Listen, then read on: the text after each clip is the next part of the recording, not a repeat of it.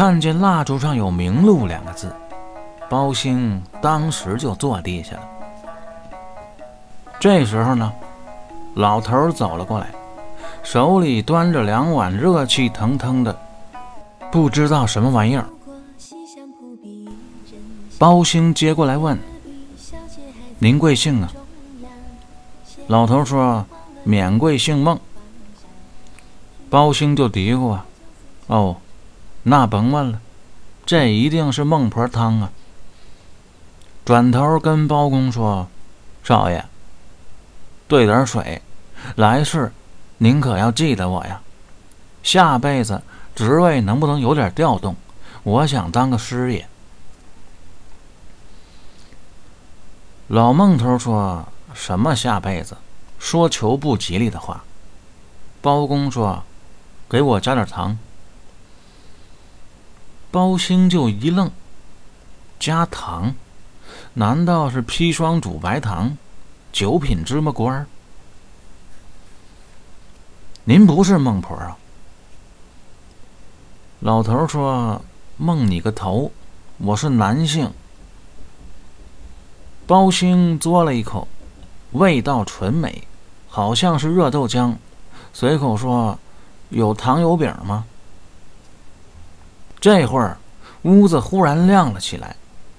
老头一握拳，耶，来电了，把蜡吹了。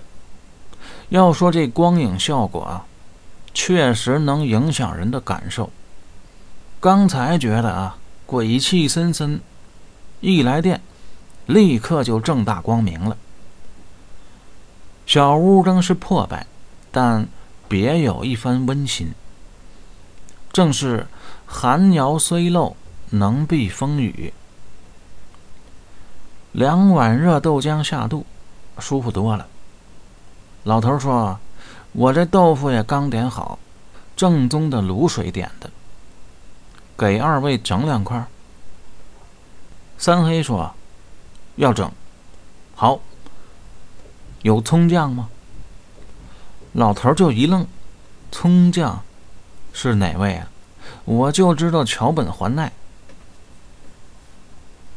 此时外面忽然火光冲天，看方向，应该是金龙寺着火了。老孟说：“天理昭彰，报应不爽。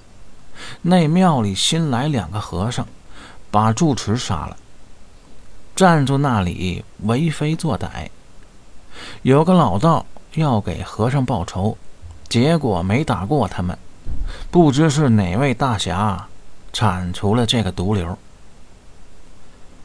包公心想，那定是展昭所为。包兴忽然问道：“孟老，您这蜡烛是几个意思？”老孟说：“穷苦人家没那么多忌讳。”坟头上拔下来的，搁在这里一样的放光。再往前走就是三元镇，据说最近正在闹鬼，就你这个胆子，还是别去了。包兴这会儿啊又精神了，说什么闹鬼，就念起了韵白，带我过去杀他个干干净净。鸡鸣茅店，催客前行。二人辞别老孟，继续赶路。三元镇有没有鬼是不知道，但眼下确实是有两个穷鬼。硬通货和交通工具都留在金龙寺了，现在估计都碳化了。开十一号进京，只怕要误了考期。包兴说：“呀，甭担心，我在那镇上有个表舅，到那儿咱们照例先打尖儿，然后我去借点钱。马是不能骑了，但是啊，可以找这个共享毛驴儿。除了矮点儿，没什么分别。现在这行业特火，资本纷纷涌入。据说河间的驴火店很多啊，都转型共享毛驴了。”人间倒是少了许多的杀孽。哎，小嘴儿巴巴的，说的头头是道。其实呢，他有个鸟的舅舅，心里想的是啊，把展昭海澜之家的外套卖了，实在不行啊，就得借点高利贷了。走一步算一步吧。包公当然不知道这些。太阳一出，晨雾消散，芳草萋萋，绿树茵茵，心情高兴，又哼起歌来，唱的是啊，我又从西厢过，十二年前的白日梦，写下当年的你我，水调歌头，词一首。到底还是少年心性。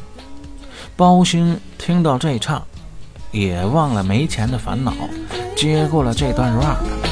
冬至的前一天，就在西厢这一边，西游小姐正在窗台上挂动着玉簪。已经过了几多天，樱花零落几多卷，春的梦还存在这西厢枕上小屋。我又从西厢过，十二年一路行军，迷路歌。二人就这样蹦蹦哒哒的向三元镇进发。也许那里等待三黑的，真的有爱情的绮丽呢。三十里外，李府的花园里，姑娘正在赏花。忽然一阵风吹过，耳畔珍珠晃动，小姐姐。嫣然一笑。